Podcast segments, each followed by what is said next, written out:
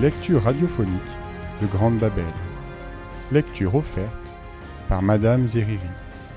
L'épopée de Gilgamesh, chapitre 15, 16. À quoi bon demeurer là? Ce n'est pas un jardin que je veux, c'est toute la terre qui le porte. Il referme son cœur sur ses joyaux et reprend sa course folle. Quelques jours après, il atteint un rivage. La mer s'exclame-t-il en tombant à genoux. Une plage de sable fin, un ressac paisible, un ruban d'écume où chuchotent les coquillages. La mer d'eau salée qui encercle la terre, habitée par les hommes. Je suis aux confins du monde. Il regarde l'horizon marin, il regarde le rivage et se laisse imprégner par l'énergie des lieux. Le pays d'Utanapishti, l'éternel. Au loin, une barrière de rochers ferme la plage. Gilgamesh la voit et une certitude jaillit en lui. Là-bas Il se relève et se précipite. Les rochers dissimulent une crique protégée des vents. Une bicoque de briques séchées se dresse au pied d'une dune et contemple la mer. Une cabane pour un immortel, murmure Gilgamesh. Le plus humble des coffrets pour le trésor des trésors. Plus aucun doute n'est permis. C'est bien là que les dieux ont caché Utanapishti, et voici son palais. Il reprend sa marche, heureux d'en avoir terminé. Mais, à mesure qu'il approche, le domaine de l'immortel se précise. Des jarres sont alignées le long d'un mur, tout près d'une cuve de fermentation pour la bière. Une femme va et vient devant la maison, et Gilgamesh comprend qu'il s'est encore trompé. Une taverne, c'est une taverne, et je l'ai prise pour une demeure d'éternité. Nouvelle pirouette des dieux qui se complaisent à le torturer. Nouveau pied de nez. Il est hors de lui. Il s'en veut d'avoir mordu à leur appât. La rage au ventre, il s'élance. Puisqu'ils sont hors d'atteinte, c'est leur obstacle qu'il va fracasser. Le rivage gronde sous sa course. Une nuée d'orage couvre sa tête. La tavernière voit une bourrasque approcher avec un géant à sa tête. C'est la mort qui fond sur elle. Elle prend peur. Elle se précipite à l'abri dans sa maison et s'y barricade. Mais Gilgamesh est déjà là. Il hurle, secoue la porte. Les bons gémissent. Ouvre, femme, ou je transforme ta masure en un champ de tessons. Ces murs ne résisteront pas, sa porte non plus. Sidouri, la tavernière, est seule, et l'histoire de sa vie a été écrite par les dieux.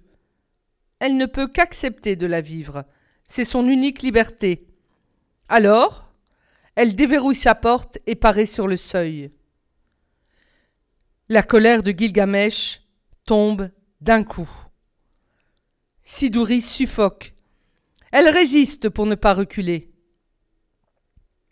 L'être dont la haute silhouette la domine pue comme un fauve. Il est sale, décharné, revêtu de loques de fourrure, et ses yeux brillent d'un éclat effrayant.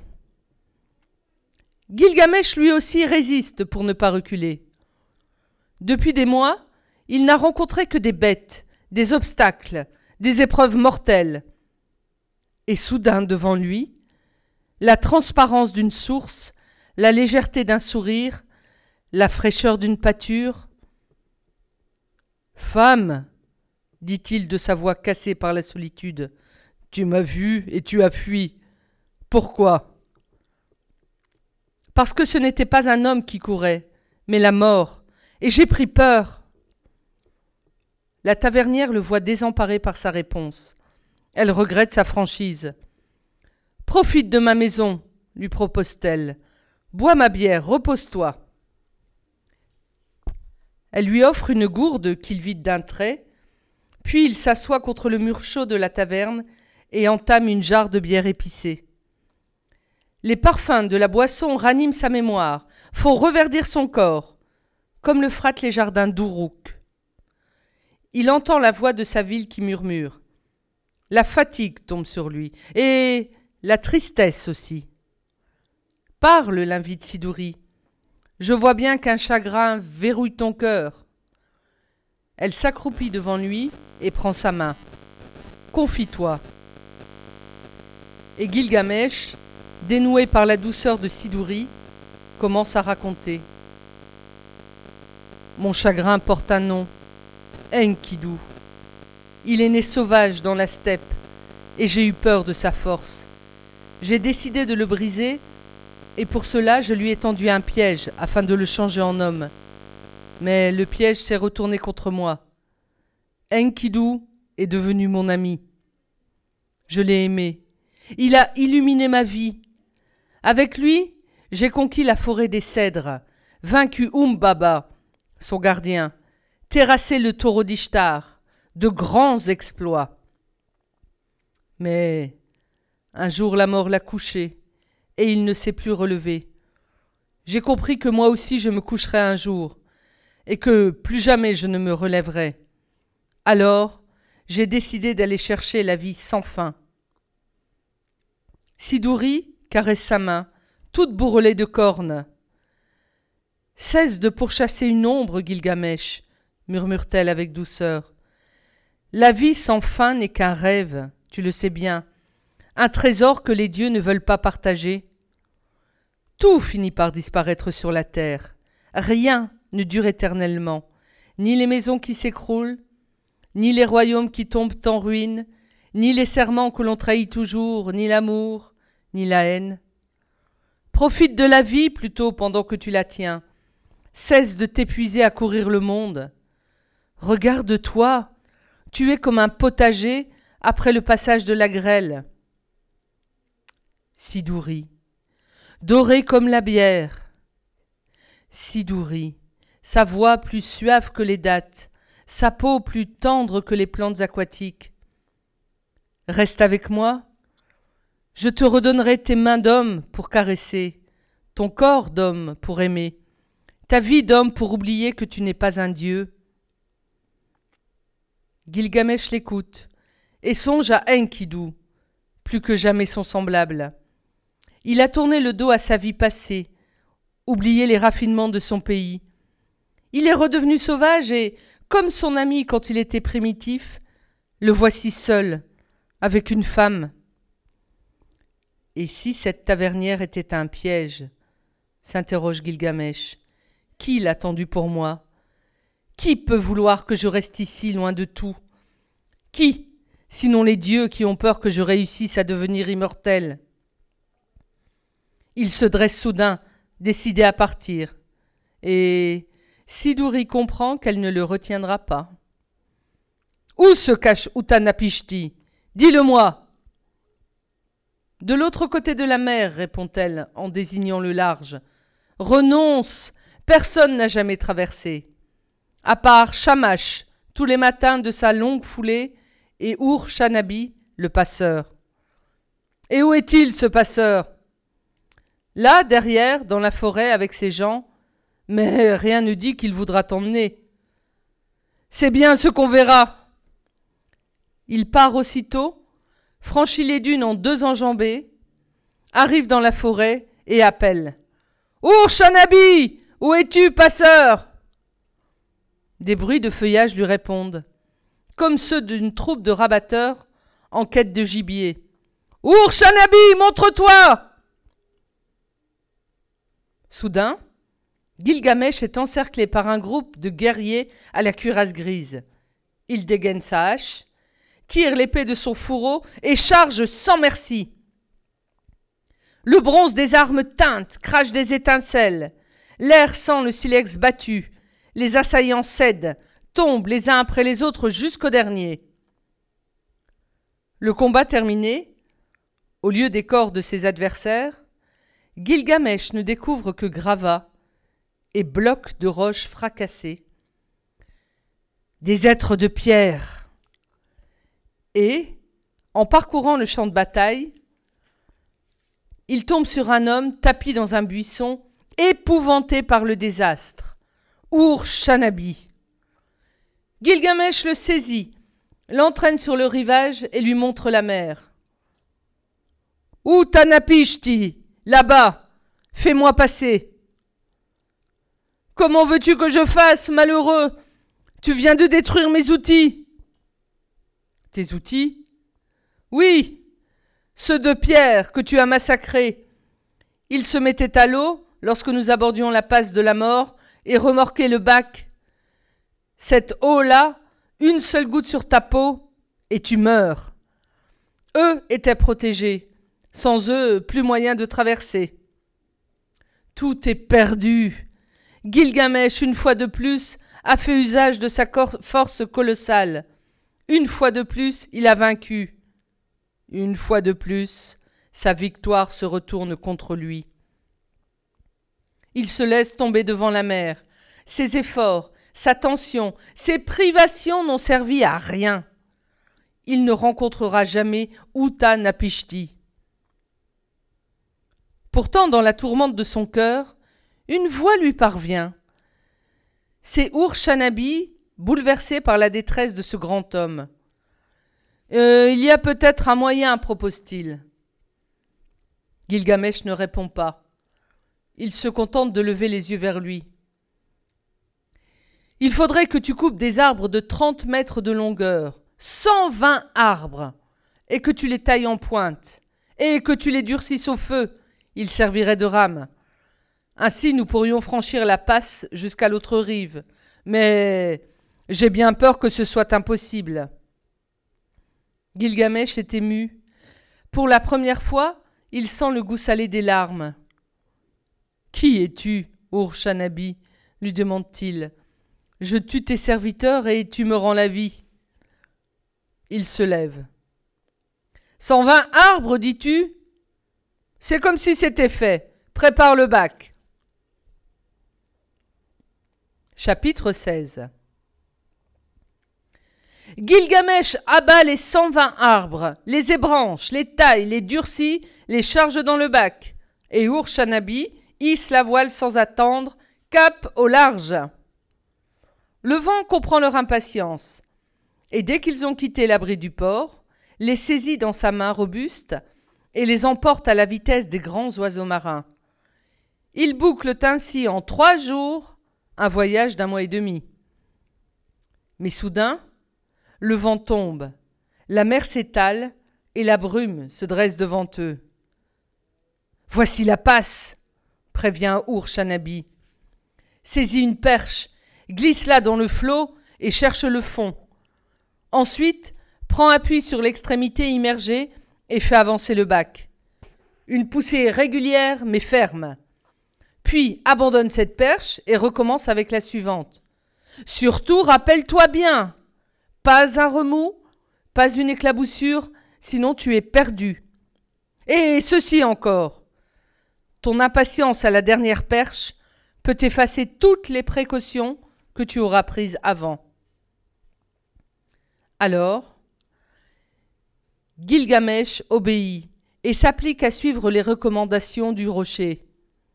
Il plonge une perche, puis une deuxième, une dixième, une vingtième. Le bac glisse, par à coup. Son étrape se découpe un chemin dans la passe. La brume absorbe le froissement de, la, de ce que les oiseaux.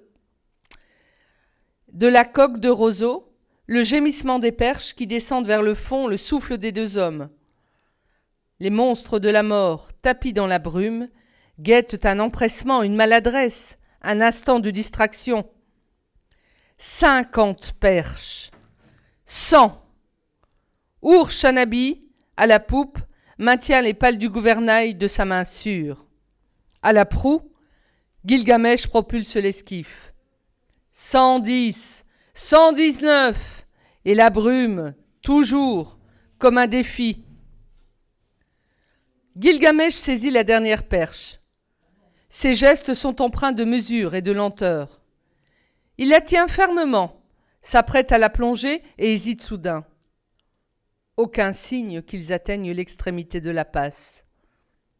Et le silence, toujours, l'eau, la brume, à l'affût de leur proie. Gilgamesh regarde Ur-Shanabi et doute. S'il m'avait trompé, celui-là, pour venger le meurtre de ses gens, Si sa générosité n'était qu'une feinte, s'il m'avait conduit au-dessus d'un gouffre pour que la dernière perche m'y précipite. Un feu embrasse soudain son esprit. Et pourquoi pas jeter cette trame par-dessus bord, nous éclabousser tous les deux? Et pourquoi pas lancer ma dernière rage à la face des dieux, avant d'en finir, une fois pour toutes? Le feu s'apaise, et Gilgamesh prend conscience une fois encore qu'il est son pire ennemi, capable de détruire sur un coup de colère l'œuvre qu'il a tant peiné à construire. Alors il se calme, plonge la 120e perche comme il a plongé les autres, pousse de toutes ses forces sans se hâter. Et soudain, la brume se fend, le ciel s'allume et le bac heurte une rive. Ils ont atteint le pays d'Utanapishti. À la proue, Gilgamesh reste figé de déception. Une mince plage borde la mer, couverte de cendres et de lave durcie. Plus loin, la côte qui s'élève révèle une terre aride, parsemée d'herbes sèches et d'arbustes chétifs, des odeurs d'égout, un lieu de misère. Ça Le refuge d'un immortel C'est aussi sinistre que le monde d'en bas. Les dieux se sont bien moqués de toi, Utanapishti. Il débarque d'un bond et arpente le rivage en fulminant. Des sifflements crissent dans l'air et répondent à sa colère. Utanapishti Cesse de jouer au plus fin Montre-toi maintenant mais je suis là, répond une voix tranquille. Où ça Je ne te vois pas? Moi, si. Gilgamesh se sent épié, manipulé. Il enrage. C'est ta colère qui dresse un écran entre nous. Si tu pouvais t'apaiser, ne serait-ce qu'un instant, tu me verrais. Cette voix est accueillante. Elle, apaise et inspire confiance. Je t'accepte tel que tu as choisi de te montrer, étranger. Mais tu pourrais être tellement différent si tu savais. Cette voix ressemble à celle de Shamash. Sa bienveillance rassure Gilgamesh. Il se calme, et aussitôt, tout se transforme. Le rivage s'illumine, un sable blond couvre la plage, une oasis occupe la falaise. Des moutons y pâturent et une douce brise atténue le feu du soleil. Tu vois, ce n'est pas plus difficile que ça. Utanapishti apparaît à son tour. Il est petit, mince, vêtu d'une tunique de lin blanc, et son visage est transparent comme un bassin d'eau fraîche. Il regarde Gilgamesh avec un sourire de bienvenue. Qui es-tu donc, visiteur? Et que veux-tu? Je m'appelle Gilgamesh, je suis roi et homme, du côté de mon père, qui était l'un et l'autre. Mais je suis Dieu aussi, en partie, du côté de ma mère, la déesse du gros bétail. Par sa façon d'écouter, Utanapishti encourage la parole, et Gilgamesh, soulagé d'avoir atteint son but, confie sa vie sans retenue. Il dit sa façon de régner, brutale, autoritaire. Il dit ses provocations, ses violences. Il n'oublie rien. Il dit aussi son désarroi devant le cadavre de son ami. Il dit sa propre terreur de la mort. Voilà, conclut-il. J'ai usé mon corps dans la montagne. J'ai usé mon cœur en acceptant mon passé en prenant tous les torts à ma charge. J'ai usé mon vieux cuir d'homme et me suis vêtu de fourrure de bête, en espérant qu'une autre peau me pousserait. J'ai bataillé contre moi-même pour trouver ta retraite, et me voici. Donne-moi, je t'en prie, le secret de la vie sans fin. Je le mérite. Oh oui, donne-le-moi et apaise mon chagrin. Utanapishti ne répond pas. Il regarde ce géant que ses illusions ont délabré. Il mesure sa grande endurance, son grand courage. Mais il hésite à parler. Il sait qu'il va le faire souffrir. Alors, avec d'infinies précautions dans la voix, beaucoup d'amour dans le cœur, il répond Je ne peux rien te donner, Gilgamesh. Tout ce que tu désires, tu le possèdes déjà. Gilgamesh écoute ce jugement foudroyant qui consume son rêve. Ton destin a été écrit, tu le sais, avant l'aurore qui se levait sur ton premier matin. Je n'ai pas le pouvoir de le corriger. Mais tu devrais prendre le temps de lire ta tablette de vie avec plus d'attention. Uta Napishti n'a pas achevé que Gilgamesh se jette sur lui comme un fleuve, comme un fauve. Donne le secret, donne Sinon je te le fais cracher Un orage éclate soudain. La foudre autour d'eux jette ses crépitements bleus.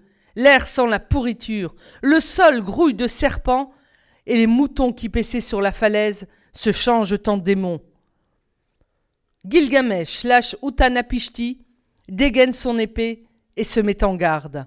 Les démons jubilent, dardent leurs aiguillons et leurs crocs, provoquent leur proie, pendant que les serpents en serrent déjà ses jambes. Ce n'est pas le bon moyen, Gilgamesh, tu t'abîmes. Cette voix, au-dessus de la fureur, Réfléchis, Gilgamesh, regarde bien autour de toi et réfléchis. Cette voix d'un père qui encourage son fils à comprendre ses erreurs. Gilgamesh baisse sa garde. Les monstres se calment. Le sauvage, le pourri, le féroce, c'est mon cœur. Il se tait. Il pense au jardin des arbres à gemmes. C'était son cœur aussi. Le meilleur habite avec le pire. Choisis, répond Utan Napishti, qui lit toutes ses pensées. Cette liberté-là, tu la possèdes. Jusqu'à maintenant, tu as toujours préféré le pire. Fais-en usage pour le meilleur, tu le peux. Mais un ennemi t'en empêche. Un ennemi en toi, ta force.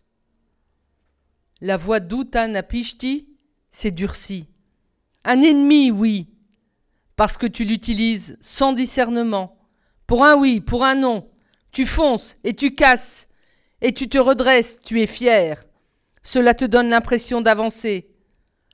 Mais ta force est un raccourci, Gilgamesh. Et c'est en prenant les raccourcis qu'on s'égare. Vois où elle t'a conduit.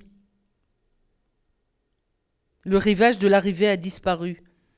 Gilgamesh maintenant se trouve au milieu d'un jardin. Crevé d'herbes folles, les légumes s'y étiolent, les plantes fanes et les canaux, mal curés, sont obstrués par la vase, le plus pitoyable des jardins de Sumer. Est-ce là le domaine d'un roi? lui demande Utanapishti. Les dieux ne t'ont pas offert la royauté pour que tu négliges ton jardin, pour que tu batailles au loin, que tu les jalouses au point de vouloir devenir l'un des leurs. Tu as mieux à faire. Tu es un homme, alors fais régner l'homme, en toi, en chacun. Gilgamesh écoute sans protester. Ce langage résonne en lui.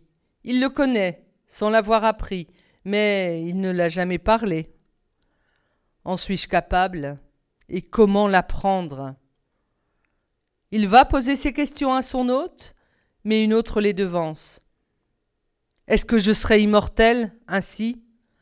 Oui, tu seras immortel, comme tous ceux qui ont fait briller l'esprit, qui ont accompli une œuvre juste. Non seulement personne ne t'oubliera, mais chacun portera en lui une part d'humanité que tu auras donnée. Voilà comment tu deviendras immortel. Mais cette immortalité n'est pas la même que la tienne. Non, mais c'est celle qui te convient. Chacun raconte sa propre histoire, et les histoires de chacun s'additionnent pour composer la grande histoire du monde. Ta part est immense dans ce récit. Ne la néglige pas, accepte-la. À mesure qu'Utanapishti explique, le visage de Gilgamesh se ferme. Alors, dit-il, Je vais mourir, malgré tout. Qu'est-ce que tu as de plus que moi Dis, pour mériter de vivre éternellement? Pourquoi as-tu cette chance? Pourquoi pas moi? C'est à cause du déluge, répond l'immortel. Une vieille aventure. Si tu veux la connaître, allons dans ma maison. Nous serons plus à l'aise pour converser.